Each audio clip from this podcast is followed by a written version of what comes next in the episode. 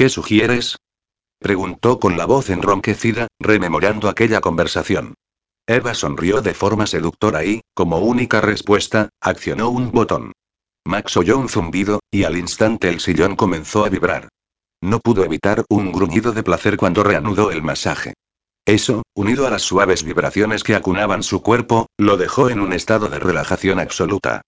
Sintió que Eva le enjuagaba el pelo con suavidad, dando por finalizado el masaje, pero no se pudo mover, todavía disfrutando del ronroneo del sillón. ¿Mejor? preguntó Eva, poniéndose delante de él mientras terminaba de secarle el cabello con una toalla. Sigue habiendo una parte de mí que no consigue relajarse, murmuró Max con voz ronca. La mirada de Eva voló a su entrepierna, donde un bulto evidente tensaba la tela de los pantalones. Pobrecito. Eso es que no me he esforzado lo suficiente, musitó Eva, chascando la lengua. Con un movimiento seductor, se situó entre las piernas abiertas de Max. Déjame probar otra cosa a ver si consigo relajarte del todo, ronroneó, dejando que sus manos viajaran en una caricia lenta desde las rodillas del hombre hasta la unión de sus muslos. Soy todo tuyo, declaró él, serio, como si con aquella caricia le hubiese arrancado una confesión a su alma. Eva, que había empezado a desabrochar los botones que aprisionaban su excitación, levantó la mirada hacia él para encontrar sus ojos. En ese caso y murmuró con una sonrisa juguetona. Sus manos abandonaron el cierre del pantalón y lo instaron a quitarse la camiseta. Después trepó encima de él, sentándose a horcajadas de forma que su sexo quedara apretado contra el bulto de Max. El roce de sus cuerpos, unido a la vibración del sillón, los hizo jadear a ambos.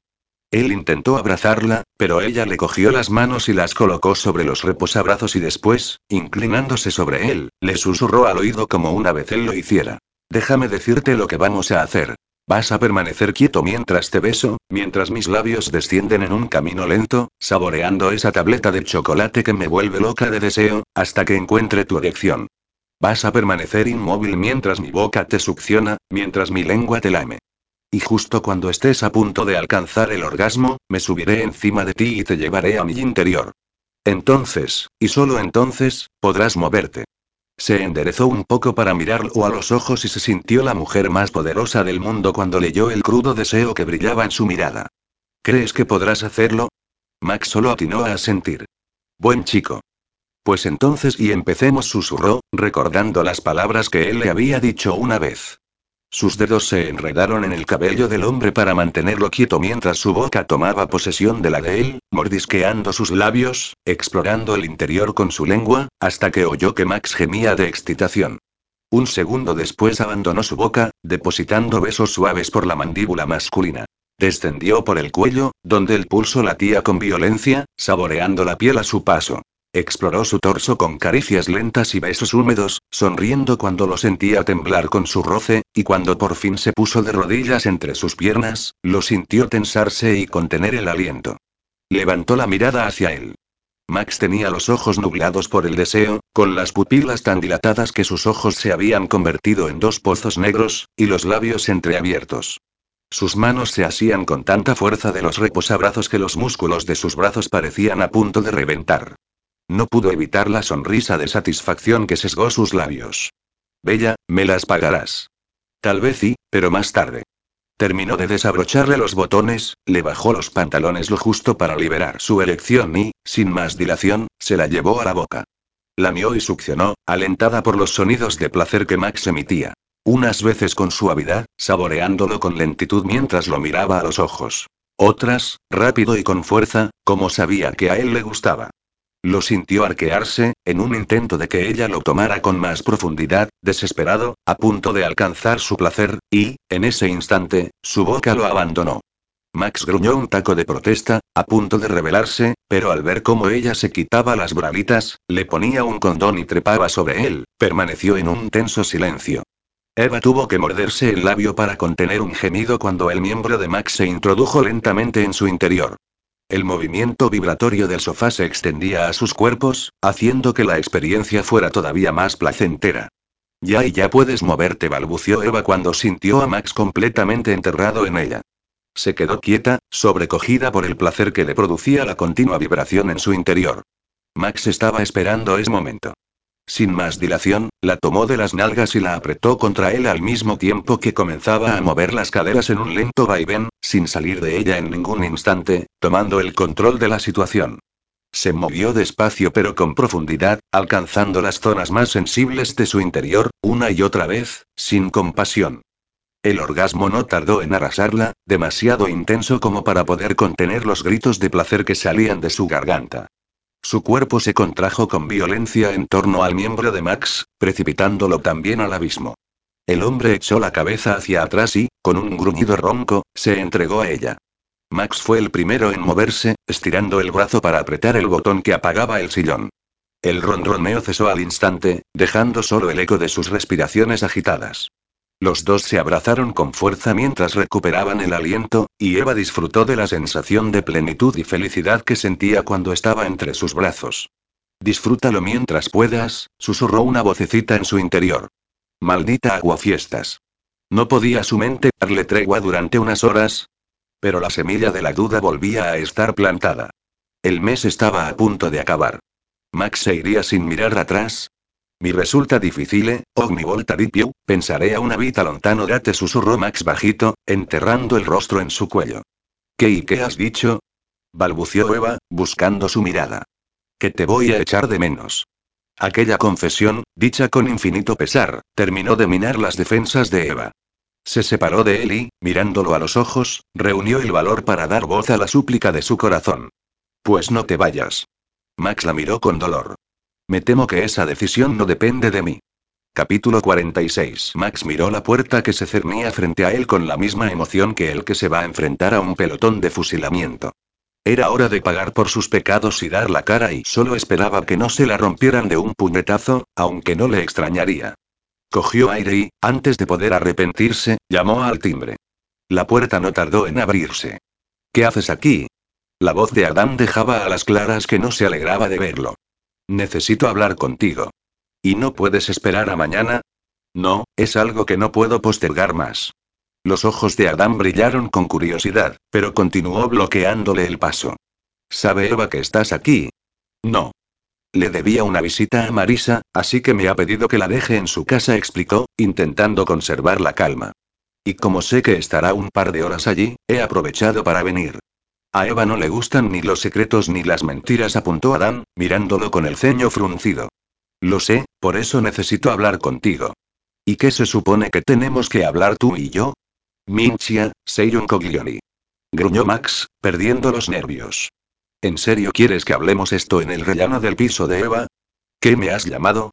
inquirió Adán, entrecerrando los ojos mientras se erguía en toda su estatura. Amor, creo que te ha llamado gilipollas, aclaró Luis, desde el interior. Y. Realmente te estás comportando como uno. Déjalo entrar y veamos lo que tiene que decir. Como siempre sucedía, la intervención de Luis pareció atemperar el carácter de Adam y, con un gruñido, se hizo a un lado, dejándolo entrar.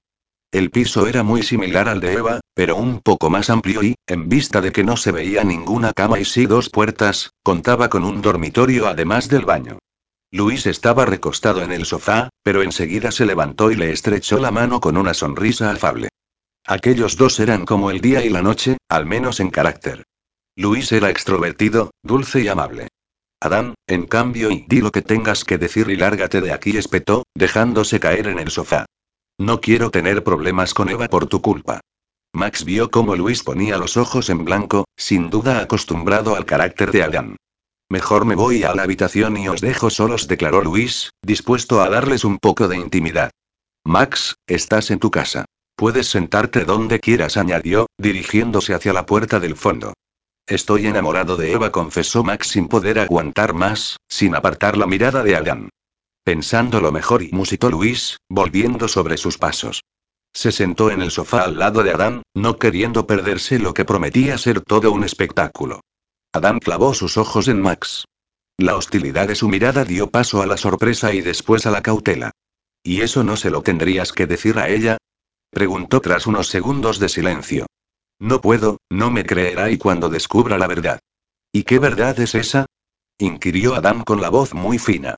Mi nombre completo es Massimo Mercurino Valenti. Joder, Mercurino, qué horror. exclamó Luis con una mueca. Al darse cuenta de su falta de tacto, se aclaró la garganta. Quiero decir que no es el nombre más acertado. Eva entenderá que se lo ocultaras, después de todo y soy el dueño de Paradiso. ¿De la peluquería de enfrente de Pecado Original? Preguntó Luis, con los ojos muy abiertos. De esa y de muchas más. Mi familia es la propietaria de la firma entera. La habitación quedó en un silencio tan denso que Max podía oír el latido de su propio corazón, como la calma que precede a la tempestad. Y la tempestad no tardó en llegar. Maldito hijo de puta masculló Adán. En el momento en que se levantaba para abalanzarse sobre él, Luis le hizo un placaje, reteniéndolo contra el sofá. Controla tu carácter, joder, espetó Luis, más serio de lo que nunca lo había visto. Escucha lo que tiene que decir antes de que te líes a puñetazos con él, y si lo que dice no es convincente, tienes carta blanca para partirle la cara. Pero ahora, contrólate urgió. Por Eva. Max permanecía de pie en el medio de la habitación, con el cuerpo tenso, expectante, testigo del intercambio de miradas que se dirigían los dos hombres, esperando que Adán se quitara de encima a Luis y se lanzara contra él. Pero tras unos instantes, el rubio pareció desinflarse. Está bien, habla. Vuestra peluquería es de las pocas que ha podido hacer la competencia a una de las nuestras. Quería saber por qué, así que entré un día y me hice pasar por cliente, explicó Max. Eva me aplicó un par de sus recetas y me parecieron fantásticas, pero me dijo que los ingredientes eran secreto de la casa. Yo le propuse que dijera eso para hacerlas más exclusivas, pero sus ingredientes son un secreto a voces entre nuestros habituales, cualquiera las puede encontrar en Internet. Sí, ahora lo sé. Pero cuando vi que estabais buscando un peluquero, pensé que era una buena oportunidad para infiltrarme en vuestra peluquería y descubrir lo que os hacía tan especiales. Eso se llama espionaje industrial, apuntó Luis indignado. Eso se llama un plan brillante, replicó Max. Así que llevas casi un mes aprendiendo nuestra metodología de trabajo, te has camelado a Eva para que te contara sus recetas secretas y, de paso, te la has follado para redondear la faena, concluyó Adam con tono casi afable. Se giró hacia Luis. ¿Puedo partirle ya la cara o necesitas oír algo más? Solo si me dejas ayudarte con vino Luis. Minchia, ese era el plan inicial, pero al conocer a Eva todo se fue a la mierda. Sí, claro, y esperas que me crea eso, gruñó Adán, poniéndose de pie. Max vio que levantaba el puño, dispuesto a cumplir su amenaza de partirle la cara, pero no se defendió. Simplemente cerró los ojos y dijo lo que había ido a decir. Que me muelas a golpes no va a cambiar la realidad. Me he enamorado de Eva y haría lo que fuera para evitarle cualquier sufrimiento. Contuvo el aliento, esperando el golpe. Un segundo, dos, tres. Pero no llegó. Te falta una última confesión. ¿Cuál? inquirió Max, abriendo los ojos desconcertado. No has dicho nada sobre el sabotaje a nuestra peluquería. Porque yo no he tenido nada que ver, aseguró, sosteniéndole la mirada para que pudiese leer la verdad en sus ojos. Una cosa es copiar las buenas ideas, y otra muy diferente es boicotear un negocio que os da de comer. Nunca os hubiese hecho eso, no es mi estilo. Y además, os he llegado a apreciar, añadió, incómodo por aquella confesión. Aguantó el escrutinio de los ojos de Adam conteniendo el aliento, esperando su veredicto. ¿Qué quieres de mí? La pregunta del rubio sonó a tregua. Tú conoces a Eva mejor que nadie. Necesito que me digas la mejor forma de contarle la verdad y conseguir que me perdone. Pierdes el tiempo, declaró Adán, mirándolo casi con lástima. Eva ya no da segundas oportunidades a ningún hombre. A mí me la tiene que dar. Lo necesitaba. La necesitaba. Capítulo 47. Me temo que esa decisión no depende de mí. El lunes por la mañana, sentada con Adán en la cafetería, Eva aún le daba vueltas en la cabeza. Había dormido poco pensando en ello. ¿Qué clase de contestación era esa? Lo peor fue que, después, Max se había cerrado en banda y, sin más explicaciones, la había dejado en casa de Marisa y se había ido. Algo ocultaba, estaba claro. ¿Pero qué? Eva tenía una ligera sospecha, algo que a Adam no le iba a hacer ninguna gracia si salía a la luz. Y para confirmar sus sospechas había mandado un mensaje a Laura para que hiciera unas cuantas averiguaciones, a ver si conseguía el historial laboral de Max. Algo que tendría que haber hecho desde un principio si no fuera tan cabezota para que, ahora, las preguntas no se agolpasen en su mente. Tomó el sobrecito de azúcar de su café con leche y lo leyó. Ámame sin preguntas, que yo te amaré sin respuestas. Anónimo. El que ha escrito eso no está enamorado de Max, pensó con un bufido de disgusto. ¿Qué tal te va con Max? La pregunta, dicha en tono casual, la pilló por sorpresa. Hasta ahora, para lo único que él había mencionado a Max era para decirle que se estaba suicidando emocionalmente. Por eso, aquel repentino interés, casi amable, la hizo sospechar. ¿Desde cuándo te interesa lo mío con él? Desde que tienes ese brillo en los ojos. Mírate, si pareces una muñeca manga, rezongó Adán. La semana pasada tuve la sospecha de que te estabas enamorando por la sonrisa de tonta que tenías, pero es que ahora es evidente. Mira, Adán, creo que entre Max y yo ha surgido algo inesperado, murmuró, no queriendo confesarle hasta qué punto se había implicado sentimentalmente con él. Sé que me vas a soltar el rollo ese de que soy una tonta y una suicida emocional, de que me va a romper el corazón en mil pedazos, pero y puede que estuviera equivocado respecto a eso. Perdona, Eva lo dijo con mucho énfasis, pero es que la declaración de Adán la acababa de descolocar. Él nunca reconocía un error, a no ser que lo hiciera para hundir más la daga. Un momento. Es un puede que estuviera equivocado y no solo te va a romper el corazón, sino que, además, va a pisotear los trozos, quemarlos y esparcir las cenizas al viento o es un puede que estuviera equivocado sin más. Es un puede que estuviera equivocado sin más, respondió Adán con una sonrisa ladeada. Sé que te parecerá extraño porque no me suelo equivocar, ignoró el resoplido de Eva, pero cuando lo hago, no me cuesta reconocerlo. Ja. Eso no te lo crees ni tú, bufó Eva. Bueno, lo que te quería decir es que creo que Max es un buen tipo y que creo que siente algo por ti, aunque ¿y dónde vas? Preguntó desconcertado al ver que Eva miraba el reloj con nerviosismo y se ponía de repente en pie, me encantaría seguir con esta conversación y que me contases por qué de repente te has convertido en un Promax, pero Laura me mandó un WhatsApp anoche para que me reuniera con ella un poco más pronto de lo normal, explicó. Al parecer tiene algo que contarme y en privado añadió al ver que Adán apuraba su café de un trago. Sonrió cuando Adán masculló un taco. Por tu comportamiento diría que la has echado de menos y que estás deseoso por verla otra vez. A la señorita Rottenmeier, no es más que una bruja reprimida, gruñó el hombre, cruzándose de brazos. Puedes darle recuerdos de mis partes, añadió, enfurruñado, justo cuando Eva salía. Cuando entró en la peluquería, se encontró a Laura sentada en el escritorio, mirando unos documentos con el ceño fruncido. Al oírla, levantó la vista y le dirigió una mirada de lo más explícita, confirmando sus sospechas. Eva, he descubierto algo de Max que no te va a gustar. Déjame adivinar, ¿tiene que ver con Paradiso?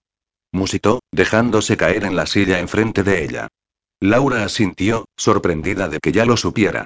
¿Sabes? Lo vengo sospechando desde hace varios días. Cada vez que menciono a la peluquería de enfrente, Max se pone a la defensiva. Peluquero, italiano, cadena de peluquerías Paradiso y no hay que ser muy listo para sumar dos y dos, añadió, encogiéndose de hombros. ¿Y no estás enfadada? preguntó Laura extrañada. ¿Enfadada? No. Más bien un poquito decepcionada, aclaró Eva con una sonrisa triste. Esperaba que él me contase la verdad, pero entiendo por qué no lo ha hecho. Supongo que tenía miedo de que si descubría que había trabajado en una de las peluquerías Paradiso, no lo hubiésemos contratado, y tal vez tuviera razón. Así que entiendo que mintiera al respecto. Pero bueno, hoy en día todos falsifican los currículos en mayor o menor grado, afirmó, restándole importancia con un ademán. Pero, Eva y Eva, una voz masculina cortó las palabras de Laura. Ese es Max, parece que se ha adelantado, musitó Eva. Miró el reloj e hizo una mueca. Pues no. Soy yo la que va con retraso, suspiró. Esa mañana Adán había estado extrañamente conversador. Max me ha enviado un WhatsApp para ver si podía venir antes de la hora de apertura para que le corte el pelo, explicó con una sonrisa. Pero Eli, sí, lo sé, atajó Eva, poniéndose de pie, hasta ahora no ha dejado que nadie le cortase el pelo, por eso es muy importante para mí esa muestra de confianza. Creo que ya es hora de que él y yo pongamos las cartas sobre la mesa, declaró, yendo al encuentro de Max. No yo como Laura la volvía a llamar, demasiado enfrascada en sus propios pensamientos como para escuchar nada más. Estaba entusiasmada con esa muestra de confianza por parte de él. Era evidente que era un obseso de su pelo, y que la dejara cortárselo era un paso muy significativo, señal de que se había vuelto accesible. Ahora solo hacía falta averiguar de quién dependía que se quedara en Madrid. Max la recibió con una sonrisa un tanto tensa. Pobrecillo, el corte de pelo lo pone nervioso, pensó, dándole un beso. Se me ha hecho tarde, tendremos que darnos prisa, dijo Eva acelerada. Lo cogió de la mano y lo llevó hacia su sillón de trabajo. Un minuto después, el cabello de Max estaba húmedo y preparado para el corte. ¿Cómo lo quieres? Quiero dejar de ser inaccesible para ti, declaró Max con una mirada penetrante. El corazón de Eva se saltó un latido ante aquellas palabras que confirmaban sus sospechas. Así que por fin ha llegado el momento de la sinceridad, observó Eva, tratando de disimular la sensación de alivio. Se concentró en su trabajo, empezando a cortarle el pelo con movimientos expertos, tal y como había querido hacerlo la primera vez que entró en la peluquería. Era curioso el lazo de comunicación que se establecía entre el cliente y el peluquero. Muchos loqueros darían lo que fueran por obtener ese grado de relajación y diálogo. Cuando uno se sentaba en el sillón, sentía la necesidad de conectar con la persona a la que confiaba su cabello, y esa conexión era plenamente verbal. Muchos acababan desnudando su alma ante su peluquero. Y, tal y como esperaba, Max iba a ser uno de ellos. Mira, Eva, te he mentido. Bueno, más que mentir te he ocultado un par de cosas que y vale, tal vez alguna mentira, pero solo para que no descubrieras que y verlo así, balbuceante e inseguro, cuando en realidad era tan fuerte y resuelto, hizo que una parte de Eva se apiadara de él. Poniéndose delante de Max, tomó su rostro entre las manos y lo miró con dulzura. Max, lo sé todo, admitió, solo para facilitarle las cosas. Después de todo, él había dado el primer paso a la hora de sincerarse. ¿Lo sabes? Preguntó, con los ojos como platos por la sorpresa. ¿Has hablado con Adán? Sí, esta mañana respondió Eva, encogiéndose de hombros, sin entender muy bien a qué venía esa pregunta. ¿Y no estás enfadada? Le llamó la atención aquella pregunta porque era la misma que le había hecho Laura. ¿Tan mal genio pensaban que tenía? Era conocido por todos que, después de Pablo, no aguantaba que le mintiesen. Pero había mentiras y mentiras. A ver, no te voy a negar que me molesta bastante que me hayas mentido desde un principio, aclaró, retomando las tijeras. Pero entiendo tus razones, no soy tan radical como todos piensan. Puedo perdonar un engaño, afirmó, magnánima. Dejó las tijeras y cogió la máquina eléctrica para repasarle las patillas. He estado pensando que, si quisieras, podrías quedarte un tiempo más aquí. Podríamos ampliarte el contrato y así podrías seguir trabajando en pecado original, tanteó, dando una solución viable para que pudiera quedarse en España. Por el rabillo del ojo vio a Dan, que ya había llegado. Laura lo interceptó cuando entraba y comenzaron a cuchichear. Mierda, Adam no se iba a tomar bien que tuvieran en plantilla a un ex trabajador de Paradiso. Pondría el grito en el cielo. Además, seguro que sospecharía que Max estaba detrás del tema del sabotaje y, Bella, ahora que sabes que soy uno de los dueños de Paradiso no puedo seguir trabajando en pecado original. Eva, con la atención puesta en sus socios, tardó unos segundos en procesar las palabras de Max. Eva, ¿puedes venir un momento? Oyó la voz de Adán, pero la ignoró, mirando a Max con el ceño fruncido. Perdona, ¿qué has dicho? Que no daría buena imagen para Paradiso si yo, siendo uno de los propietarios, trabajase en otra peluquería, explicó Max. Esto iba a ser solo eventual, solo quería descubrir qué teníais de especial para poder hacerle la competencia a una de mis peluquerías y la voz de Max se fue apagando a medida que el ceño de Eva se acentuaba, hasta que un tenso silencio invadió la peluquería, roto solo por el suave ronroneo de la máquina eléctrica. Hubo un segundo de lucidez, un segundo de entendimiento en que las miradas de Max y Eva se leyeron mutuamente. Los dos llegaron a la misma conclusión al unísono. No lo sabías. Serás cabrón. Eva lo vio todo rojo. El sentimiento de traición tan familiar en su vida, la furia, el dolor. Todo se mezcló en su interior en una densa bola que le cortó la respiración. Actuó sin pensar, su mano cobró vida propia en un acto reflejo de lo que bullía en su interior y, antes de que nadie pudiera detenerla, la maquinilla eléctrica hizo un surco por el centro de la cabeza de Max, segando el pelo a su paso sin compasión. Capítulo 48. Minchia. Joder. Eva. Minchia, Minchia, Minchia. Repitió Max como una letanía, poniéndose de pie como un resorte, mirando horrorizado su imagen en el espejo. Dio, mi pelo. En ese momento entraron Lina y Raúl, y se quedaron paralizados al ver a Max. ¡Ay, madre! exclamó Lina sorprendida. ¿Quién te ha hecho el cortacésped? ¿Eso es el cortacésped? inquirió Raúl, mirándolo con estupor. Dios, es cruel. Pero, hombre, ¿cómo se te ocurre soltárselo así de sopetón? Le reprochó a Dan. Y más cuando va armada, añadió, refiriéndose al cortapelo. Me dijo que lo sabía todo, que había hablado contigo y musitó Max, como en trance, sin poder apartar la mirada de su cabello, con los ojos todavía desorbitados por el horror. Pensé que se lo habías contado. Quedamos en que yo te prepararía el camino, y luego tú se lo contarías, por eso ibas a venir antes. ¿A quién se le ocurre cortarse el pelo en este momento? Minchia, ella sabe lo obsesivo que soy con mi pelo, pensé que si le dejaba cortármelo, lo tomaría como una demostración de que callaos los dos. Rugió Eva, perdiendo los nervios. Se había quedado sin habla, conmocionada todavía por lo que Max le había confesado y por lo que ella misma había hecho, pero la conversación entre los dos hombres la hizo reaccionar. Tú.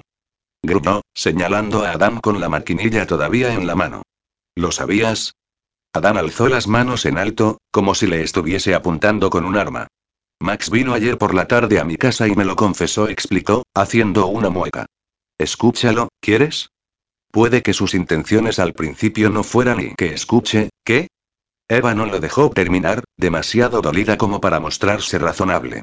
Se giró hacia Max, que la observaba con un brillo indescifrable en la mirada. ¿Qué es lo que tengo que escuchar? ¿Cómo me has mentido? ¿Cómo me has utilizado? Dime, ¿qué quieres que escuche? Que te quiero.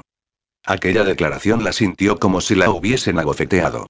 Dio un paso hacia atrás, con los ojos llenos de lágrimas, negando violentamente con la cabeza. Esa es otra mentira. No puedes hacer lo que has hecho y luego decirme que me quieres, susurró con un débil hilo de voz.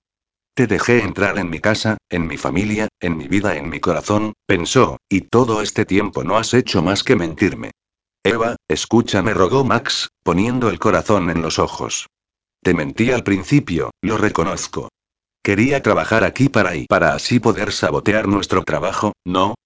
Fuiste tú el que metió las cucarachas aquí y llamó a sanidad, el que mezcló los tintes, el que y merda, Eva.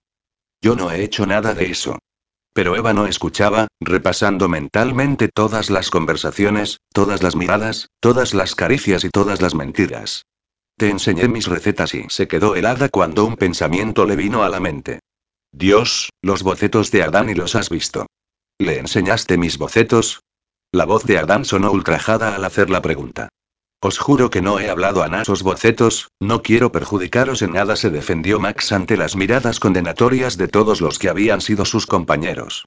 Entré a trabajar aquí para espiaros, pero al pasar tiempo con vosotros me he llegado a sentir parte de vuestra familia, no os traicionaría, os lo juro. Max se giró hacia Eva. Lo que ha pasado entre tú y yo ha sido todo verdad, debes creerme. ¿Creerte? A una persona a la que quieres no le mientes a sabiendas de que eso le va a hacer daño. Mi última intención era la de hacerte sufrir. Incluso se me pasó por la cabeza desaparecer sin más para que nunca descubrieras mi engaño. Pero ayer me di cuenta de que me iba a ser imposible alejarme de ti, explicó Max. Solo estaba esperando el mejor momento para decirte la verdad y el mejor momento pudo ser hace dos semanas, cuando me dijiste que te volvía loco. O hace una semana cuando confesaste que había algo especial entre nosotros. O el sábado, cuando me susurraste te amo. O incluso ayer, cuando me fallaste en ese sillón. Pero ahora ya es demasiado tarde. Minchia, Eva. Tenía miedo, confesó Max con voz ronca. Sabía que si te contaba la verdad, no me perdonarías. Pues estabas en lo cierto, no te perdono. Quiero que salgas por esa puerta y no vuelvas nunca más. Así, sin más, le reprochó él, hundido. ¿Me vas a dar la patada sin siquiera considerar el darme una segunda oportunidad? Si preguntas eso es que no me conoces en absoluto. Ya no doy segundas oportunidades.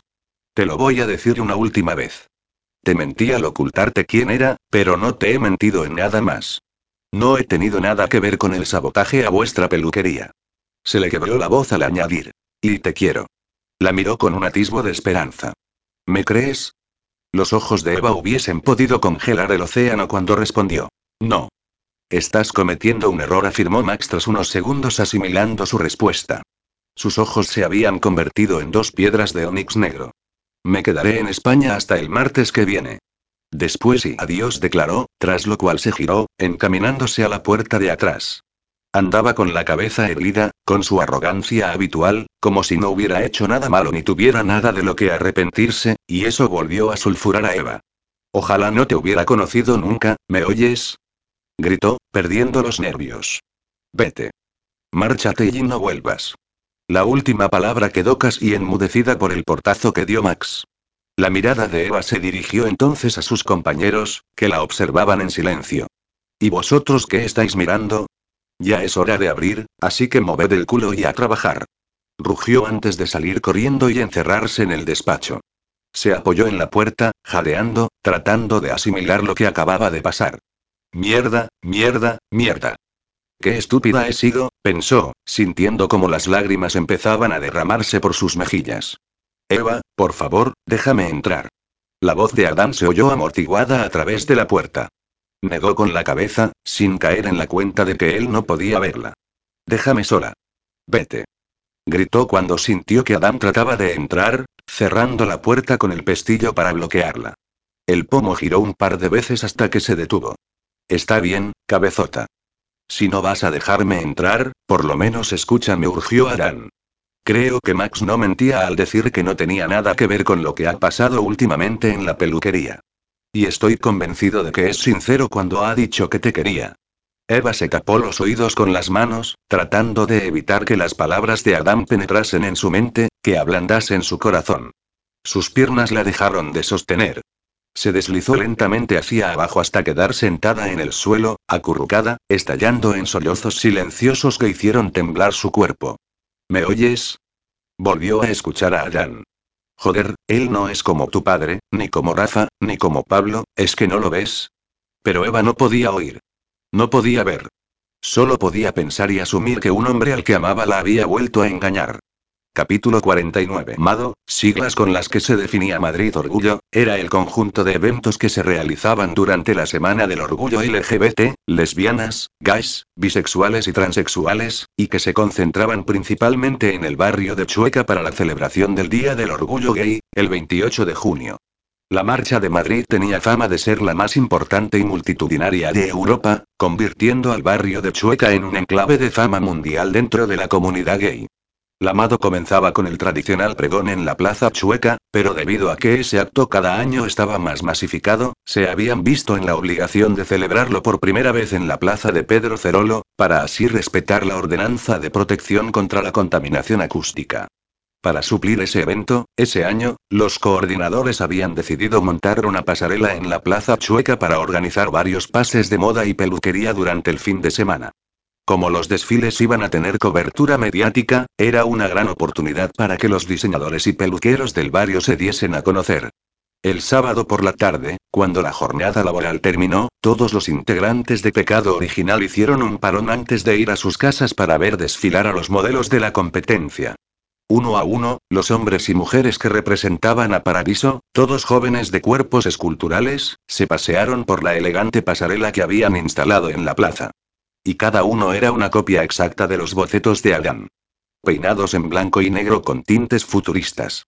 ¿Todavía piensas que Max es inocente? Preguntó Eva con voz fría.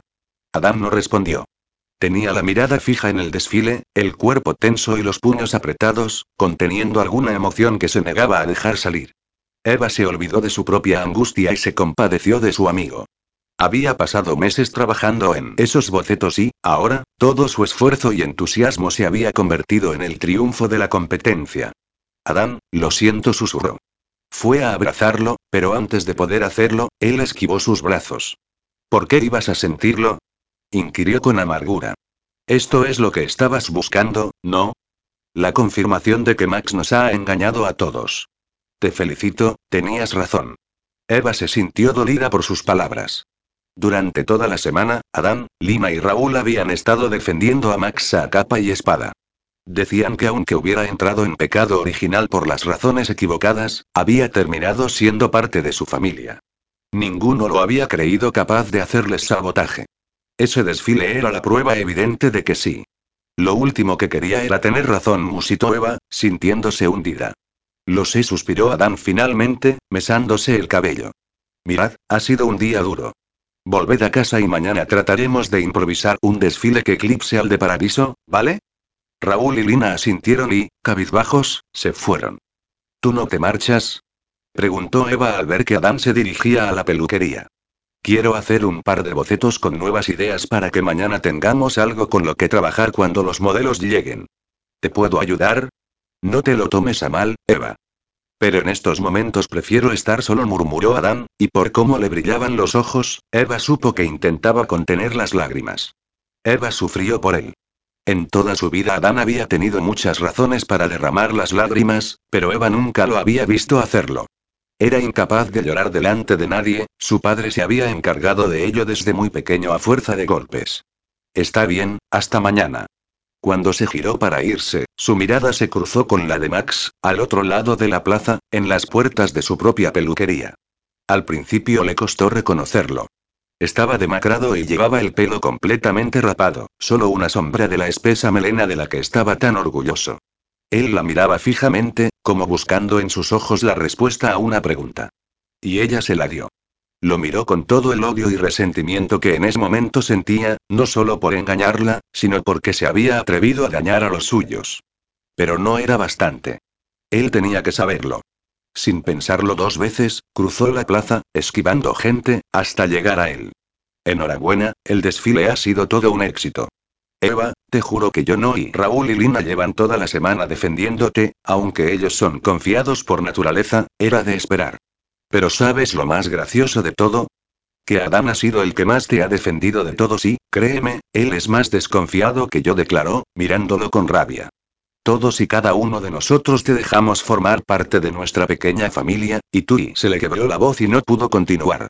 Adiós, Max susurró, conteniendo las lágrimas, y se marchó. Capítulo 50. La había perdido para siempre. Lo supo cuando sus miradas se cruzaron. Sus ojos habían hablado. Dolor y odio. Ni rastro del amor y la ternura que habían brillado en ellos anteriormente. De sus labios solo habían salido palabras de amargura. Y era comprensible. Max llevaba varios días sumido en el alcohol, durmiendo poco y comiendo menos aún, en una espiral de remordimientos, pena y autodestrucción, sin poder olvidar el sufrimiento de los ojos de Eva cuando le dijo la verdad. Había ido al desfile con la esperanza de que, cuando vieran que no había filtrado los bocetos de Adán, tuviera alguna oportunidad de redimirse. Pero no. Para su consternación, los bocetos de Adán habían desfilado bajo el nombre de Paradiso. ¿Cómo era posible? Y lo más importante, ¿quién era el responsable de ello? Vio a Adán entrar en pecado original, cabizbajo y hundido. Debía haber sido un duro golpe para él, para todos en pecado original, y alguien de Paradiso era el responsable de ello. No le costó trabajo encontrar a Mónica.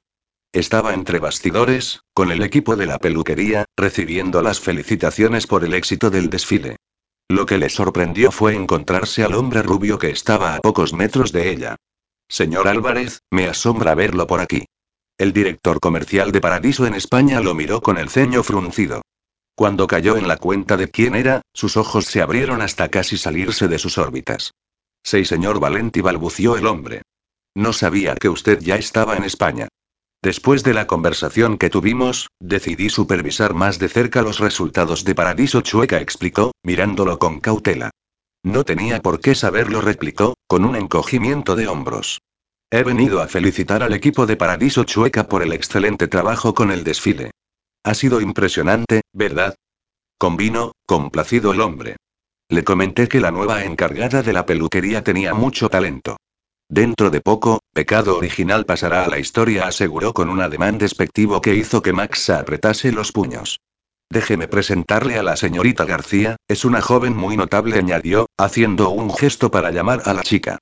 Mónica se acercó con una sonrisa seductora. Tardó unos segundos en reconocerlo con su nuevo corte de pelo, pero, al hacerlo, la sonrisa le vaciló hasta casi desaparecer. Señor Valenti, le presento a la señorita Mónica García, la encargada de Paradiso Chueca. El desfile ha sido enteramente idea suya, reveló el señor Álvarez, ajeno a la tensión que había entre ellos dos. Mónica, este es el señor Massimo Valenti. Él y su familia son los propietarios de la firma Paradiso. La mujer se quedó tan azorada que comenzó a boquear como un pez.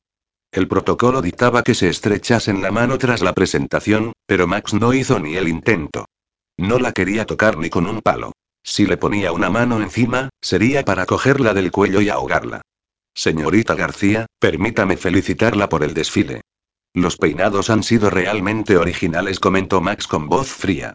Ha debido dedicar mucho tiempo en diseñarlos. ¿Qué la inspiró? Yo y yo, balbució, mirando a Javier con los ojos muy abiertos, sin saber qué contestar. Era evidente que estaba implicada en el plagio de los bocetos, y que su director comercial estuviera allí también lo hacía sospechoso, lo que tenía que descubrir era hasta qué punto estaban esos dos involucrados. Lo imaginaba, gruñó Max. Señor Álvarez, señorita García, el lunes a primera hora quiero verlos en las oficinas de Paradiso. Y exigiré las respuestas que no son capaces de darme ahora, añadió, mirándolos con frialdad. Se giró y, sin darles más explicaciones, se fue en busca de Adán. Lo encontró en el despacho, arrancando del corcho y rompiendo con rabia los bocetos en los que había trabajado tanto. Tienes huevos de venir aquí, susurró Adán cuando lo vio, y antes de darse cuenta lo tenía encima. No he tenido nada que ver, afirmó Max mientras forcejeaban. Escúchame. Lo urgió, tratando de hacerse oír. Eva me enseñó los bocetos y me parecieron magníficos, pero ni los copié ni le hablé a Anne de ellos. Te lo juro, no he sido yo. Sin Luis o Eva que lo calmasen, iba a tener que vérselas con el carácter endemoniado del rubio. Esta vez no me merezco ese golpe, así que si me pegas, te lo devolveré, gruñó cuando cayó al suelo con Adán encima, sujetándolo del cuello con una mano, dispuesto a plantarle un puñetazo en la cara con la otra. El puño se quedó suspendido a escasa distancia de su rostro, amenazante. Si no has sido tú, ¿quién pudo haber sido? inquirió Adán después de un segundo de vacilación. Teniendo en cuenta que la encargada de Paradiso Chueca se adjudica los diseños del desfile, estoy seguro de que tiene algo que ver y, tal vez, mi director comercial. ¿Mónica? inquirió Adán sorprendido. Pero han necesitado ayuda de alguien más, un miembro de pecado original continuó diciendo Max, mirándolo con cautela por cómo iba a reaccionar Adán ante ese hecho. Esa es una acusación muy grave. Piénsalo. La colocación de las cucarachas, la manipulación de los tintes, los bocetos, todo eso se ha hecho desde dentro. Ha debido ser una persona que pueda acceder al almacén y al despacho, y eso solo lo pueden hacer los miembros del personal. Imposible, gruñó Adán de forma categórica. Además, si lo piensas, realmente pudo haber sido cualquiera, repuso. Alguien con la excusa de ir al baño puede colarse en cualquiera de esas habitaciones. Las puertas siempre están abiertas. Max tuvo que admitir que era una posibilidad. Él tampoco veía a Anne del personal de la peluquería saboteando su propio trabajo. Dime, ¿siempre arreglas tus diferencias con los puños? Preguntó Max con una mueca, viendo que dos botones de su camisa habían saltado durante el forcejeo. Es así como me educaron, reconoció Adam con una sonrisa amarga, sorprendiéndolo. Y ahora, si me disculpas, tengo que diseñar una nueva colección de peinados para mañana. Así que, a no ser que tengas un montón de ideas debajo de ese horrible peinado, añadió, mirándolo con una sonrisa involuntaria, será mejor que me dejes solo. Max se pasó una mano por la cabeza, donde el pelo había empezado ya a crecer oscureciendo la piel con una pelusilla morena. No le avergonzaba reconocer que se le habían escapado un par de lágrimas cuando se rapó el pelo al cero para así igualar la pifia que le había hecho Eva. Observó a Adam que, con gesto serio y concentrado, comenzaba a trazar líneas en un papel y para después tacharlas con un suspiro. Se pasaría toda la noche allí, trabajando en esos bocetos para evitar que pecado original defraudase en el desfile de mañana. Porque si no conseguía algún resultado satisfactorio, conociendo a Adam como ahora lo conocía, sentiría que había fallado a la peluquería y se resentiría anímicamente. Y Eva se sentiría afligida por su amigo. Max haría lo que fuera para evitar otro motivo más de pena para ella. Se me ocurre algo mejor. ¿Qué te parece si pedimos un par de pizzas y, mientras cenamos, buscamos una idea base para el desfile? Propuso, dejándose caer en el sillón enfrente de él. ¿Lo dices en serio? Muy en serio, aseguró, sincero. Adán, tienes un don.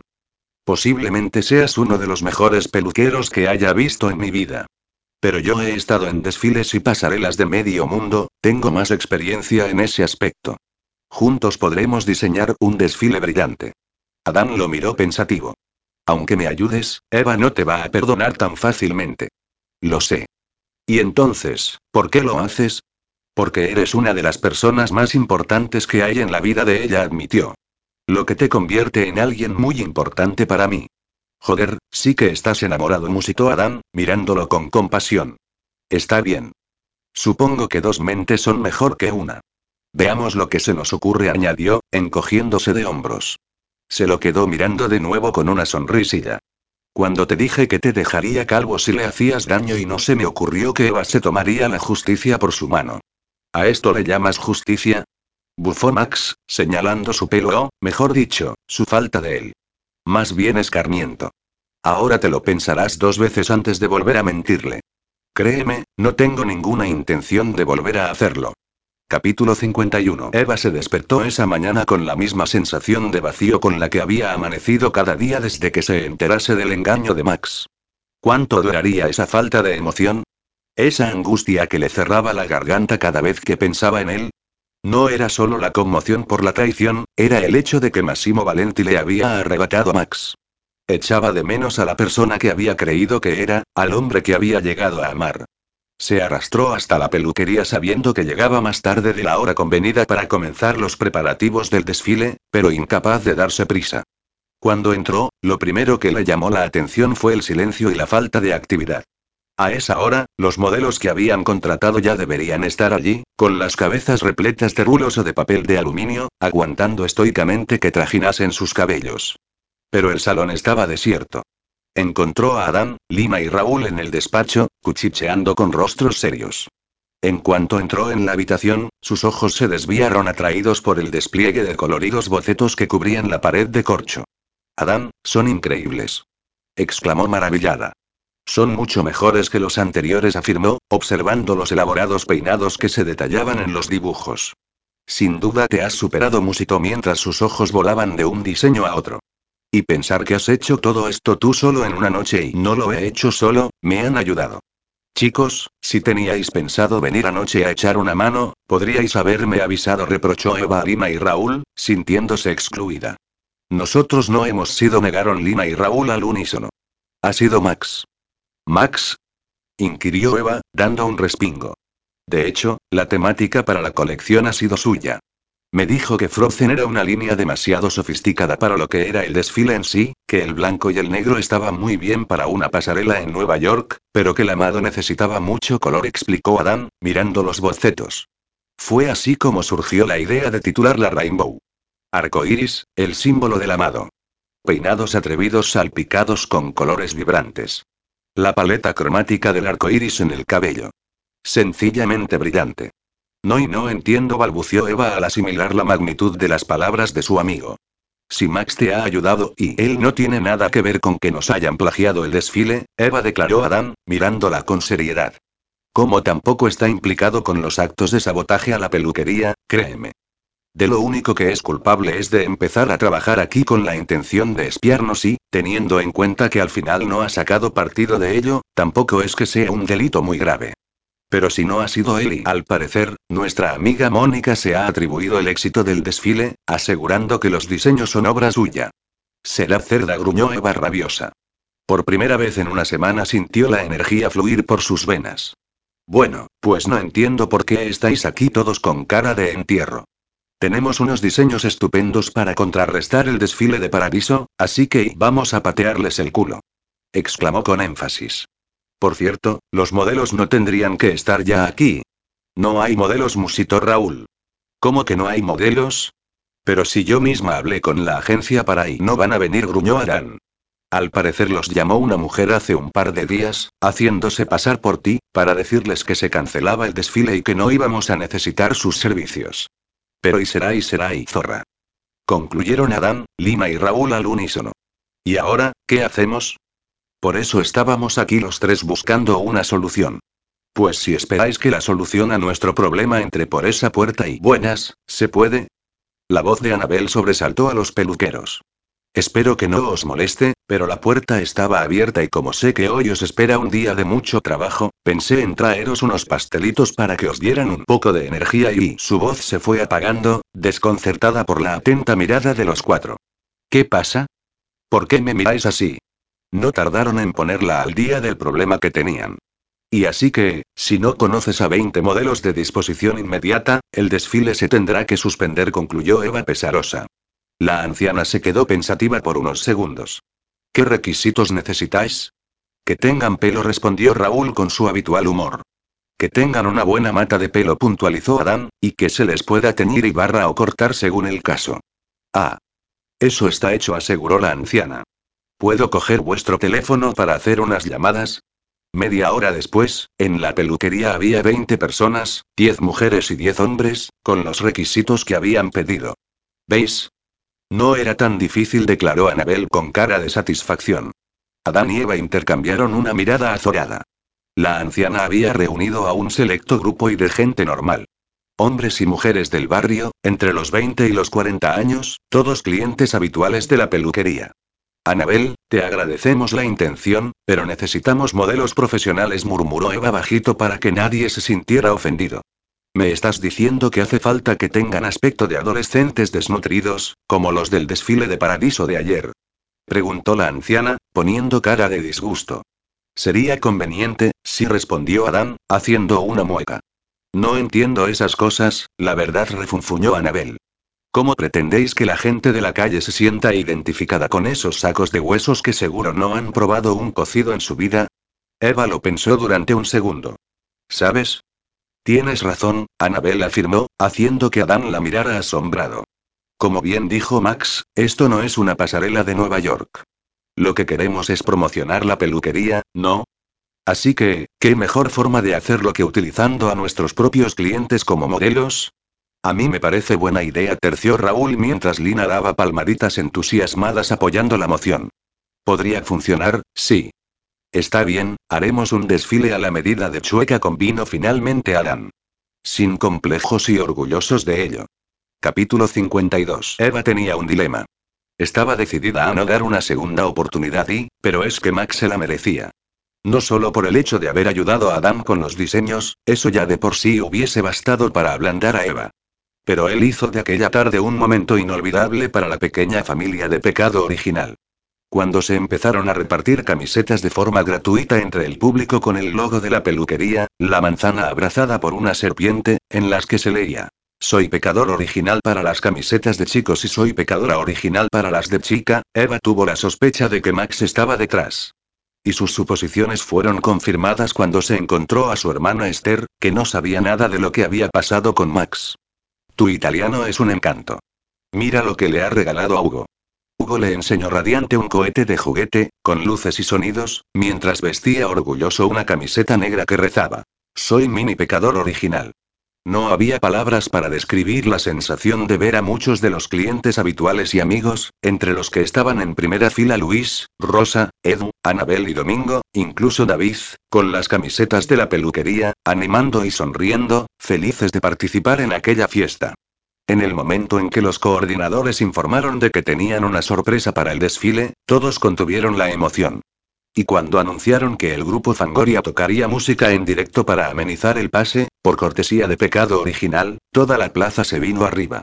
Y la que más saltó fue Lina, para después echarse a llorar en los brazos de Juan cuando Alaska en persona le dedicó la primera canción. Ni qué decir tenía que el desfile fue un éxito.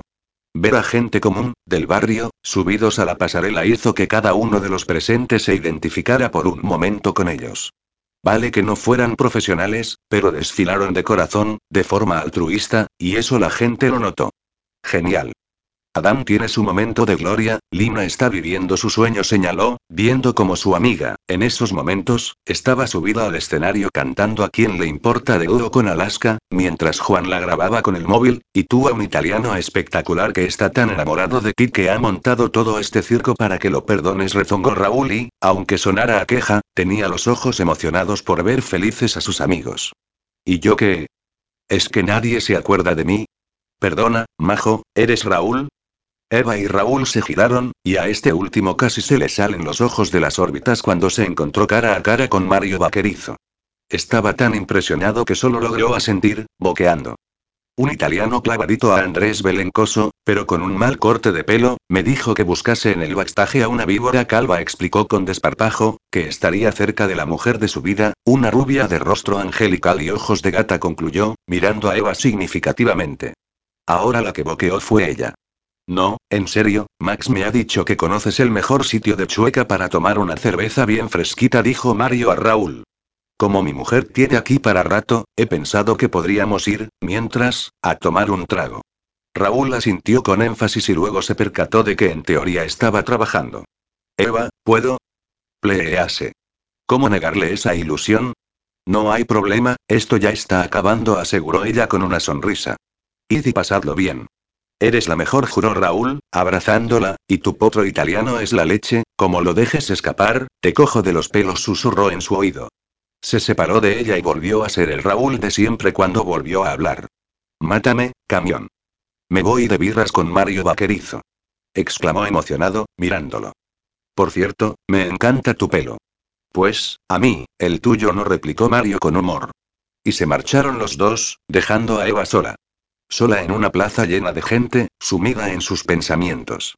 El desfile ya había terminado, y Adán estaba rodeado de una decena de personas que lo felicitaban por el éxito, aunque él no paraba de decir que había sido un trabajo en equipo.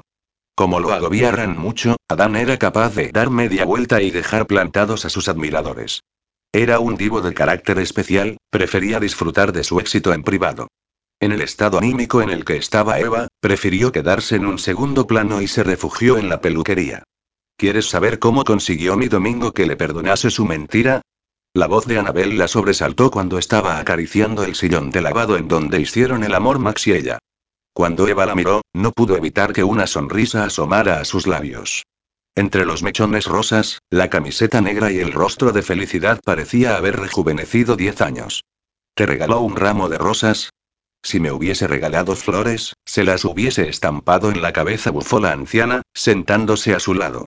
Un hombre puede hacerte mil promesas y un centenar de regalos, pero son los hechos los que demuestran las cosas.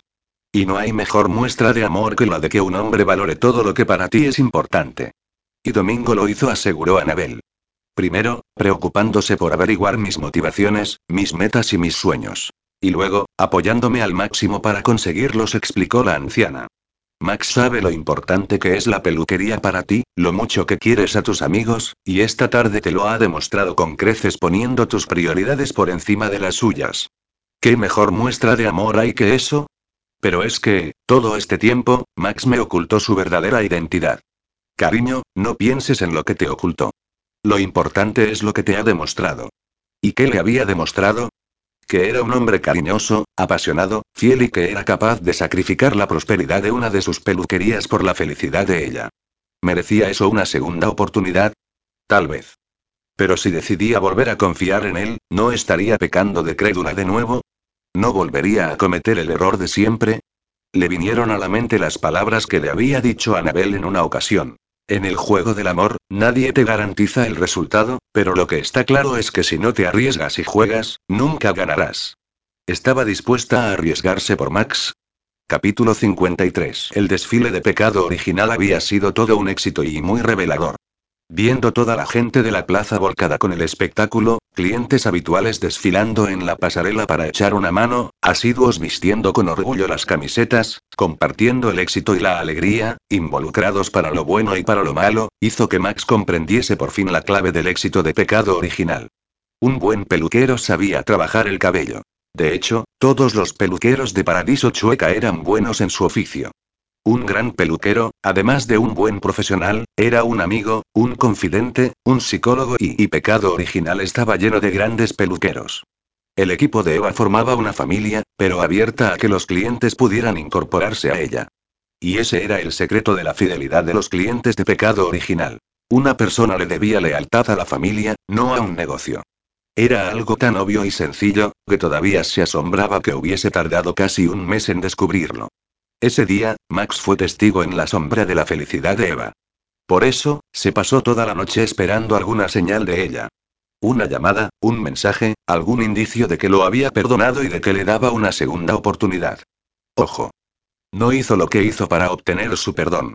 Lo había hecho porque sabía que la haría feliz, porque sentía que debía una compensación a pecado original por los problemas que, estaba seguro, habían causado sus empleados. Un pedacito de él había tenido la esperanza de que sus actos ablandarían a Eva en Cierdier. Pero, al parecer, no había sido así.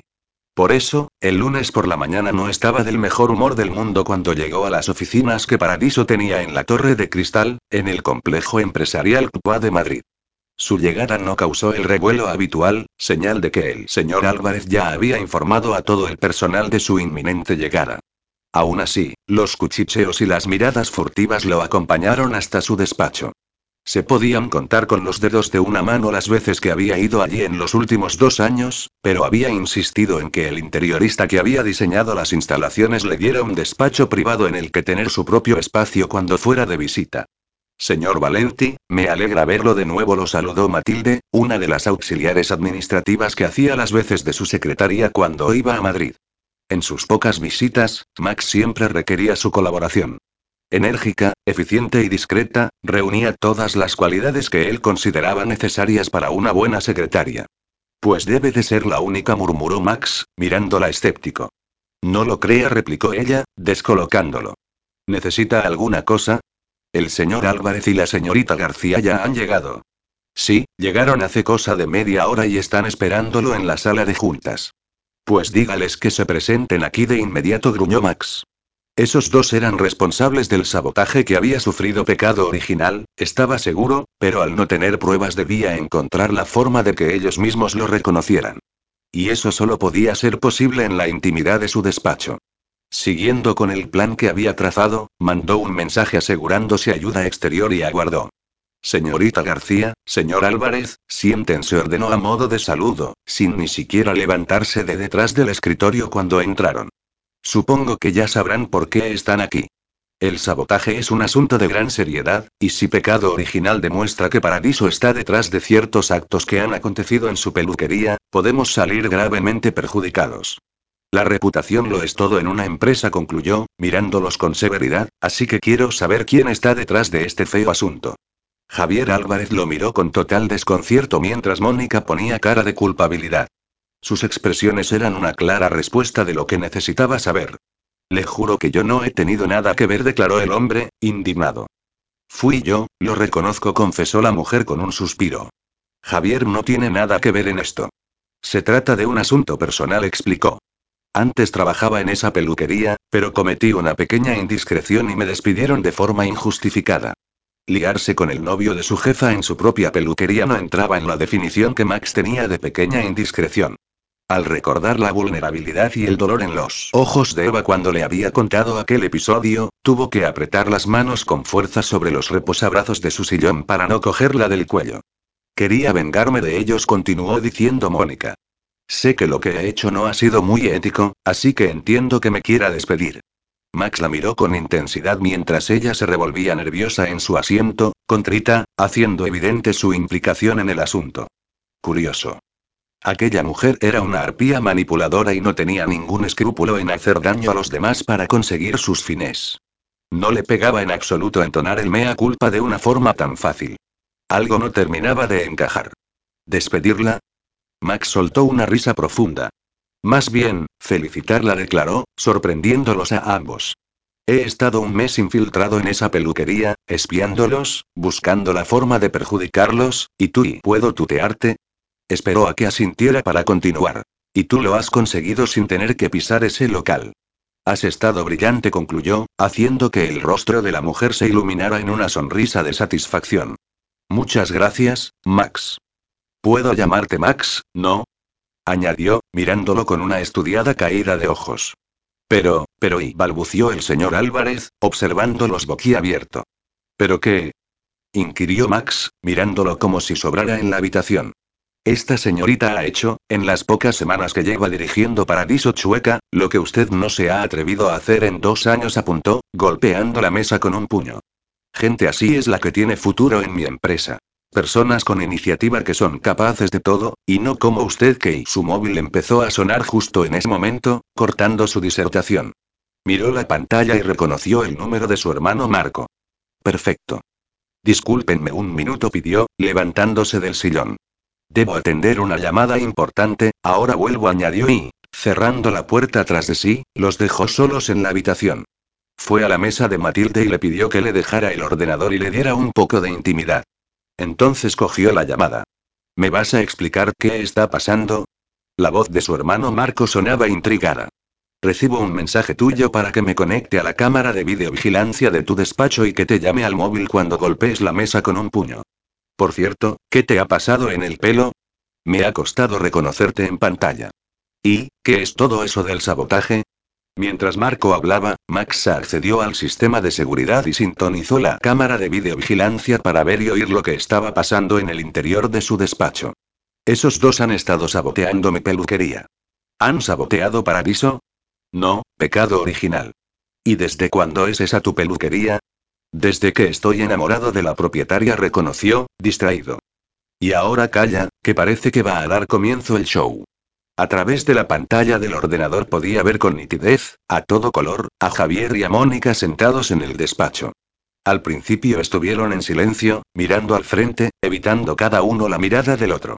Pero cuando se hizo evidente que Max iba a tardar en volver, la tensión pudo con ellos. ¿Se puede saber qué coño ha sido eso? Preguntó Javier, siseando con rabia. No sé de qué hablas. ¿Puedo llamarte Max? Imitó Javier, poniendo voz de falsete. ¿Te recuerdo nuestro trato? ¿Te lo recuerdo yo? Me has pagado un pastón por hacer de chivo expiatorio y cargar con las culpas de todo, declaró la mujer con frialdad. No puedes reprocharme nada si, en lugar de despedirme, Max me felicita por mi forma de actuar. ¿Tu forma de actuar? Bufó Javier. Fui yo el que te dio instrucciones sobre lo que tenías que hacer en cada momento y el que te dio el dinero para que pagases al topo que tenemos allí metido. En cuanto venga, dile que todo fue idea mía. Eh, que yo también puse mi granito de arena. ¿Quién crees que llamó a la agencia de modelos para qué? Minchia. ¿Estás escuchando a esos dos? Preguntó Marco indignado. ¿Ese cretino de la pantalla es Javier Álvarez? ¿Nuestro director comercial nacional?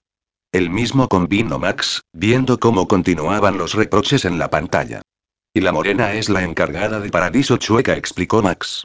Juntos han estado saboteando pecado original. Y luego dicen que los italianos tenemos fama de mafiosos, bufó Marco. ¿Qué vas a hacer con ellos? Además de echarlos a la calle. Voy a averiguar quién es la persona que los ha estado ayudando desde dentro. ¿Y cómo lo harás? Sigue pegado a la pantalla y lo verás, respondió Max. Colgó el teléfono y entró otra vez en su despacho, haciendo callar a sus dos ocupantes de forma súbita. Acabo de recibir una llamada de lo más esclarecedora, empezó a decir, sentándose en su sillón. ¿Ven eso de ahí? preguntó, señalando lo que parecía un pequeño aplique de luz en una de las esquinas. Es una cámara de vigilancia, graba tanto la voz como las imágenes, declaró, con una sonrisa fría, y tuvo la satisfacción de ver cómo los dos empalidecían. ¿Algo que añadir al tema del sabotaje? Preguntó a Javier, arqueando una ceja. Me me ha tendido una trampa, balbució el hombre. Quien hace trampas a un tramposo tiene mil años de perdón, recitó Max, recordando uno de los dichos de su profesor de español. Es quien roba a un ladrón, bufó Mónica. Bueno, para el caso es lo mismo, dijo Max, encogiéndose de hombros. La cuestión es que estáis los dos despedidos y sin finiquito. No puede hacer eso, gruñó Javier, poniéndose de pie, enfadado. Me dijo que quería resultados y nunca le dije que saboteara a la competencia, lo cortó Max de forma tajante. Debería haber buscado formas de innovar y de hacer la peluquería más atractiva, y no centrarse en perjudicar a los demás. Hay mil formas de atraer clientela que no metiendo cucarachas en la peluquería de enfrente. Pero Maxi, protestó Mónica, haciendo un mohín. Para ti, señor Valenti, gruñó Max, mirándola con furia por todo el daño que le había causado a Eva. Y prefiero que te abstengas de decir nada porque estoy tentando de sacarte de aquí a patadas. Sonrió de una forma casi cruel cuando la vio tragar saliva y asentir en silencio. Solo hay una cosa que puede impedir que os denuncie a la policía, añadió, mirándolos con el ceño fruncido. Quiero el nombre de la persona que os ha estado ayudando desde dentro. Capítulo 54. En aquellos momentos, Adán y Eva estaban desayunando en a la vuelta de la esquina, pero, lejos de hablar sobre el éxito de pecado original en el desfile del día anterior, Adán atacó un tema mucho más controvertido. Estoy casi seguro de quién es el traidor, declaró en cuanto Eva se sentó en la mesa. Siento tener que decírtelo, pero creo que es Laura. ¿Laura? Sí, Laura gruñó Adán. Lo he estado pensando toda la noche y es la única persona que se me ocurre que pueda haber colaborado con Paradiso. Pero Laura es mi prima. ¿Y? Que nunca haría algo para hacerme daño. Además, ¿qué puede ganar ella perjudicando un negocio en el que ha invertido una fortuna? Preguntó confundida. ¿Y cómo quieres que sepa lo que pasa por la cabeza de esa mujer? Refunfuñó Adán. Para empezar, todavía no comprendo por qué decidió invertir en pecado original. ¿Y por qué, viviendo en Londres, viene aquí una vez a la semana cuando cualquier administrativo de turno podría encargarse de nuestros papeles? Y, sobre todo, no entiendo que oculte esa magnífica melena de esa forma y eso sí que es sospechoso, musitó Adán, y parecía que hablase para sí mismo. ¿Tú te oyes? Bufó Eva, entre divertida y exasperada. La crees culpable porque siempre lleva el pelo recogido en un moño. La creo culpable porque solo hay una razón para que una mujer no luzca con orgullo un pelo así y que oculte algo, apuntó Adam categórico. Y, sabiendo que los demás no ocultamos nada, reflexionó, y frunció el ceño al escuchar el bufido de Eva, eso la convierte en la principal sospechosa. Así que tómate tu café con leche y vamos a aclarar unas cuantas cosas con ella. Eva lo miró exasperada. Adam se estaba dejando cegar por su animosidad en contra de Laura. Le enfurecía que pudiese culparla con tanta facilidad cuando solo los había ayudado y, en cambio, defendía a Max, un hombre que los había engañado durante casi un mes.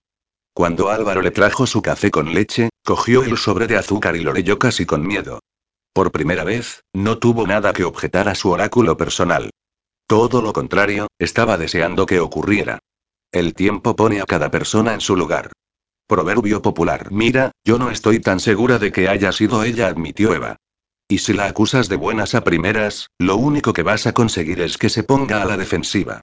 Así que creo que lo mejor será que yo hable con ella y que tú te quedes en un segundo plano. Como quieras, suspiró Adán, mesándose el cabello.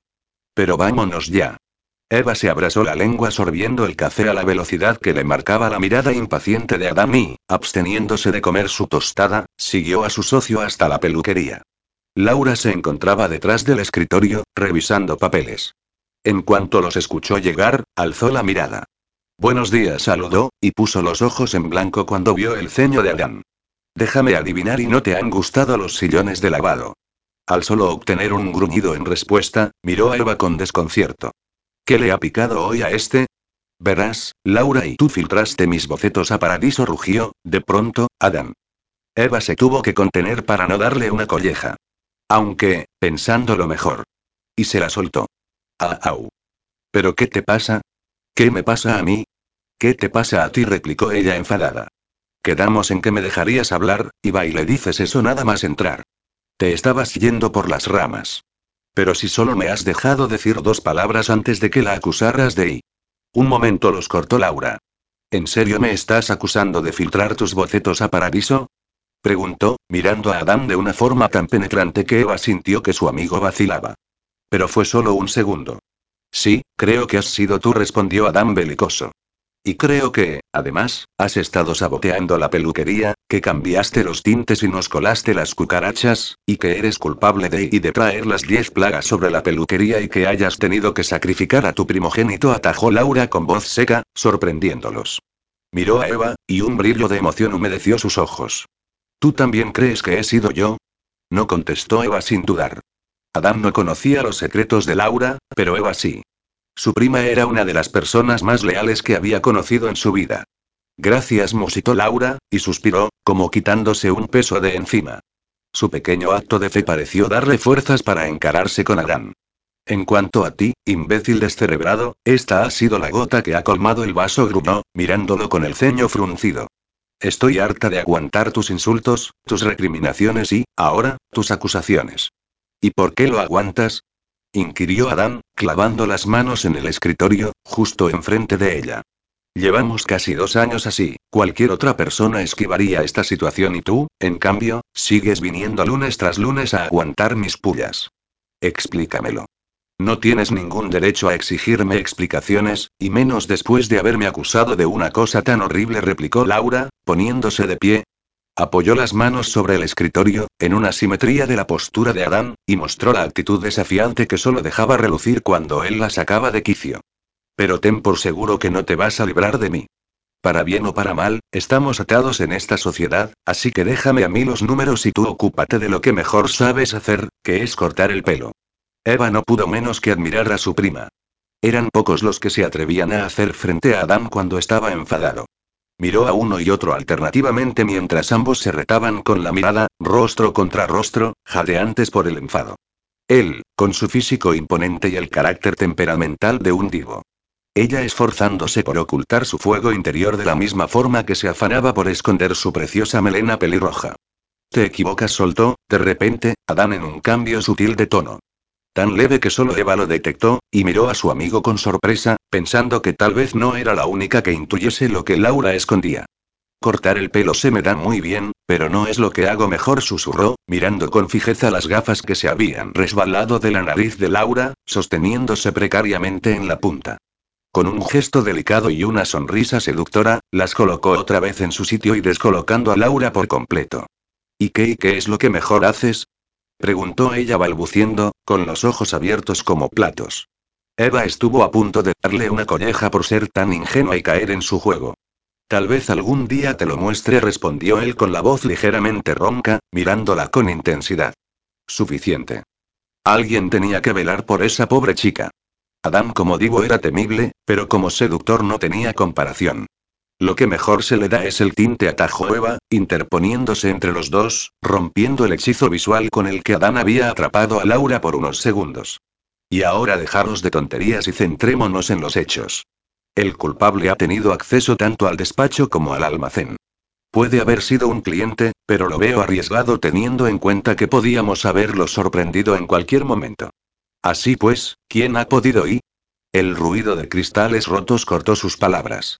Los tres intercambiaron miradas por un segundo antes de salir corriendo hacia el origen de aquel sonido. El almacén. Al abrir la puerta, la persona que había dentro dio un respingo, sorprendida mientras manipulaba los botes de tinte. Viendo sus rostros tenudos, su cara reflejó una expresión de culpabilidad que dejó bien claro quién había sido el saboteador de pecado original. Joy necesitaba el dinero que me ofrecieron y para la matrícula de la universidad de mi hijo comenzó a farfullar Aurora, la señora de la limpieza. Lo hice por darle una vida mejor a mi Pedro, confesó, derrumbándose en el suelo, presa de las lágrimas. Capítulo 55 Después del trabajo, Eva se arrastró a su casa con el ánimo por los suelos. Estaba muy enfadada con Aurora por haberlos traicionado de esa forma, pero, a la vez, no podía evitar sentir pena por ella porque, en el fondo, todo lo que había hecho había sido por una buena causa. Aunque, en su caso, el fin no justificase los medios. Tampoco ayudaba a su paz espiritual que todavía no hubiese tomado una decisión sobre Max. Se suponía que al día siguiente regresaría a Italia. ¿Qué debía hacer? ¿Llamarlo y perdonarlo? ¿Dejarlo oír sin más y tratar de olvidar? ¿Realmente crees que podrás olvidarlo? Espetó una vocecita en su interior mientras subía a paso lento las escaleras del edificio. Sumida como estaba en sus reflexiones, dio un respingo cuando, al llegar a su rellano, se lo encontró apoyado en la puerta de su piso esperándola. ¿Qué haces aquí? He venido a decirte que la señora de la limpieza es la que ha estado saboteando la peluquería, afirmó Max con voz monocorde. Mónica y Javier Álvarez, mi exdirector comercial, le pagaron para que hiciera lo que hizo en un intento de quedarse con vuestra clientela. También tomó fotos de los bocetos de Adam para plagiar el desfile. Lo sé, lo hemos descubierto esta mañana, musitó Eva con tristeza. Lo miró con cautela, sin saber muy bien de qué ánimo estaba. No hacía falta que vinieses en persona a decírmelo, ¿qué haces aquí? Preguntó de nuevo. He venido a darte una segunda oportunidad, murmuró él, mirándola de un modo tan intenso que Eva sintió un vuelco en el corazón. Le costó un segundo asimilar sus palabras. Un momento, ¿tú me das una segunda oportunidad a mí? Preguntó incrédula. Exacto. Te estoy dando una segunda oportunidad para que me perdones, para que me pidas perdón, para que aceptes que te quiero y para que reconozcas que me quieres. No me lo puedo creer. exclamó indignada, encarándose a él. Tú me mentiste, soy yo la que te tengo que dar una segunda oportunidad a ti y no al revés. Y tú me has acusado de un montón de cosas que no son verdad, repuso él. Acusaciones fundadas por tus mentiras, se justificó Eva. Falsas acusaciones que me echaste en cara injustamente. ¿Injustamente? Me mentiste. Y tú te vengaste dejándome calvo, apuntó él, señalándose el pelo ultrajado. Creo que con eso quedamos en paz. Se quedaron los dos enfrentados cara a cara, jadeantes, y al segundo siguiente estaban abrazados, tratando de fundir sus cuerpos con besos desesperados, con caricias demandantes que los dejaron sin aliento. Reivindicando sus cuerpos, sus corazones y sus almas. Tuvieron un segundo de lucidez para buscar la intimidad de su casa, pero no pasaron de la puerta. En cuanto se cerró, Max la empotró contra ella, dejándola de cara a la tibia superficie de madera. Un segundo después la penetraba profundamente, de esa forma intensa que la hacía consumirse de placer. Te amo, confesó, haciendo eco del susurro ronco de Max en su oído. Lo sintió tensarse y adentrarse en ella con más ímpetu, apretando sus caderas con fuerza para guiar sus movimientos en un baile crudo y carnal que los hacía gemir y suspirar. Hasta que, con una última embestida, le dio un mordisco a la manzana que tenía en la nuca y explotó dentro de ella, llevándola consigo a las estrellas. El cuerpo de Max temblaba, sobrecogido por una intensa emoción que no tenía nada que ver con los estremecimientos del orgasmo, mientras abrazaba el delicado cuerpo de Eva y enterraba el rostro en su nuca. Inhaló con desesperación la familiar fragancia a vainilla, ese sutil aroma que se había convertido en algo más esencial que el oxígeno para sus pulmones. La cogió en brazos, la llevó hasta la cama y se tumbó con ella, sin dejar de abrazarla, hambriento por aquella sensación de plenitud que sentía cuando la tenía en sus brazos y que tanto había echado de menos durante esa semana. No y no hemos usado preservativo, susurró ella al cabo de unos segundos, mirándolo con consternación. Lo siento, ni siquiera se me ha pasado por la cabeza ponérmelo. Estaba fuera de control, reconoció Max, haciendo una mueca. Bueno, tranquilo. Justo acabo de terminar la regla hace un par de días, así que estoy muy tranquilo, créeme, aseguró Max, riendo. Cogió el rostro de Eva entre las manos y la miró fijamente. Aún no lo entiendes. Esto es para siempre, Bella. Si te dejase embarazada, sería el hombre más feliz del mundo. Pero y pero me dijiste que no te podías quedar en España, balbució ella. Que no dependía de ti. Y era verdad. La decisión está en tus manos, Eva dijo, mirándola con seriedad. Te juro por Maradona que, a partir de ahora, no volveré a mentirte. Solo tienes que darme una segunda oportunidad, y no habrá nada que me separe de ti. ¿Me lo juras por Maradona? preguntó Eva, haciendo una mueca. Debo entender que ese juramento tiene algún tipo de credibilidad. Bella, para un napolitano hay tres cosas sagradas. La familia, la pizza y Diego Armando Maradona explicó solemne. ¿En serio? ¿Ponéis a la pizza y a Maradona en el mismo escalafón que a la familia? Hay algunos que incluso los ponen por delante. Eva buzó, entre indignada y divertida, haciendo reír a Max. Tranquila, en eso tú no tienes de qué preocuparte, tú siempre serás mi prioridad, declaró, recuperando la seriedad. Solo dime que me darás una segunda oportunidad. Por un momento, la mirada de Eva reflejó la batalla de emociones que bullían en su interior, la cautela, el miedo, la esperanza y, el amor. Y fue este último el que habló cuando susurró con el corazón en los ojos.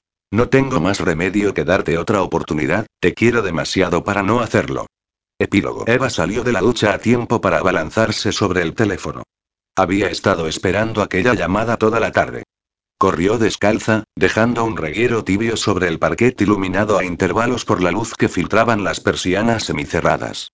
Incluso antes de descolgar el auricular, ya sabía lo que iba a escuchar. Tengo la mano dentro de los pantalones y pienso en ti. Aquella voz ronca provocó un escalofrío de deseo en su espina dorsal. Me encanta cuando te pones así de romántico, musitó Eva con ironía. Te gusta más cuando estoy tan cachondo que no soy capaz de andar, replicó Max, y ella pudo imaginar a la perfección la sonrisa canalla que sesgaba sus labios. Esos labios sensuales que llevaba casi una semana sin saborear. ¿Y estás en esa situación ahora? Bella, cada vez que pienso en ti me pongo en esa situación. La voz del hombre fue una mezcla de gruñido y lamento. Hazme un hombre feliz y dime qué llevas puesto. Pues ahora mismo lo único que llevo encima son las gotas de agua que se escurren por mi piel desnuda, susurró Eva con voz sugerente. Me estaba duchando, aclaró. Sonrió al escuchar un taco explícito. Ahora mismo estoy celoso de cada una de ellas, confesó Max con un murmullo ronco. Por acariciar tu piel como yo llevo días sin poder hacerlo. Te echo de menos, amor, añadió, incapaz de contenerse. Estoy deseando volver a tenerte entre mis brazos. Ah, ¿sí? ¿Y qué harás cuando por fin suceda eso? Lamería cada gota de tu piel hasta hacerlas desaparecer todas y, después, te haría el amor durante horas y horas, hasta que nuevas gotas brotaran de tu piel, esta vez de sudor. Cuando te tenga debajo de mí, no seré suave. Seré insaciable y salvaje. Te haré pagar cada segundo de cada minuto de cada día que hemos estado separados. Te haré el amor hasta que te sientas tan unida a mí que no puedas separarte de mi lado nunca más. Eva sintió cómo su cuerpo se excitaba con aquella cruda declaración, pero no pudo evitar replicarle con cierta amargura. Te recuerdo que fuiste tú el que dijo que este fin de semana no ibas a poder venir a Madrid porque tenías demasiado trabajo.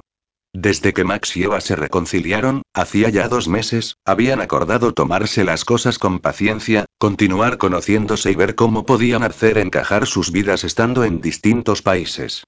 Bueno, realmente lo de ir despacio lo había decidido ella, y Max se había limitado a dejarla marcar el ritmo, no queriendo presionarla hasta volver a tener toda su confianza. Ese momento habían pasado juntos todos los fines de semana. Pero Eva se había dado cuenta de que no tenía bastante con verlo solo un par de días a la semana, por mucho que las nuevas tecnologías facilitasen ahora las relaciones a distancia. La necesidad de verlo a diario, de sentirlo cerca, era cada vez mayor. Fue un error anteponer el trabajo a ti, susurró él. Justo en ese momento sonó el timbre de la puerta. Han llamado a la puerta, deben de ser Luis y Adán, que vienen a recogerme. Dame un segundo y vuelvo contigo. Eva corrió a ponerse un albornoz para abrir. Esa noche iban a celebrar el cumpleaños de Lina en casa de Raúl y, como Max no iba a estar, había quedado con ellos a las nueve para ir juntos. Al ver el reloj, frunció el ceño. Los condenados llegaban una hora antes. Cuando abrió la puerta, dio un brinco por la sorpresa. Ahí estaba Max, teléfono en mano y con su sonrisa canalla. ¿Qué haces aquí? preguntó Eva, incrédula. Enmendar mi error, murmuró Max, tomándola en brazos y besándola. No podía pasar más tiempo alejado de ti, susurró contra sus labios y, cogiéndola en brazos, la llevó hasta la cama. Horas más tardes, estaban todos en casa de Raúl. Esta vez, en una velada tranquila, solo para la familia, en honor a la cumpleañera. Sentados a la mesa, además del anfitrión, estaban Lina y Juan, Eva y Max, Adán y Luis, y Marisa y su marido Fran. Laura, sintiéndolo mucho, no había podido acudir. Vamos a jugar a un juego.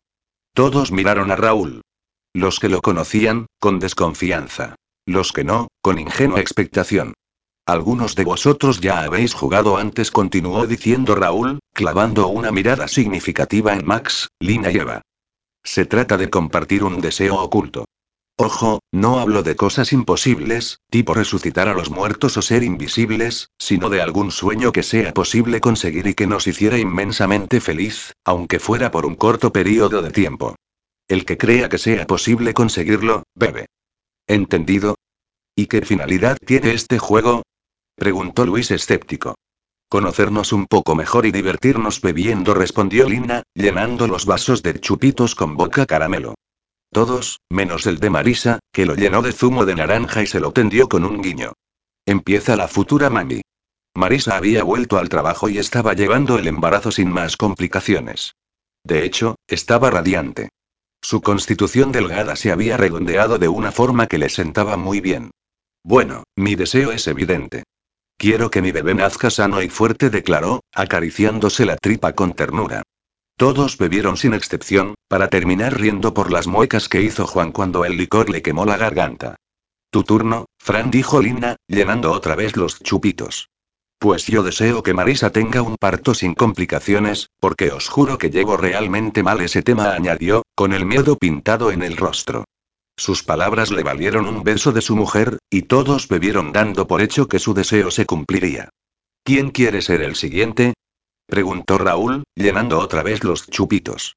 Yo respondió Juan, poniéndose de repente de pie.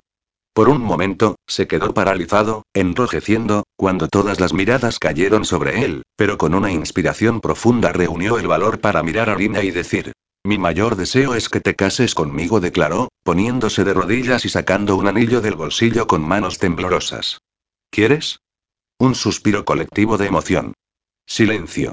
Y después sí, sí, sí, sí. Chilló Lina, levantando a Juan del suelo con la fuerza de su abrazo y besándolo con pasión. Todos corrieron a felicitarlos entre risas y abrazos, y todos bebieron brindando por ellos. Pues yo siempre he deseado casarme en Las Vegas, confesó Lina, con una sonrisa avergonzada, mientras rellenaba los chupitos. Algo íntimo y divertido. Tus deseos son órdenes para mí, afirmó Juan, bebiendo su chupito de un trago. Todos bebieron entre aplausos, y alguien volvió a llenar los vasos. Luis. Yo desearía que la justicia fuera justa.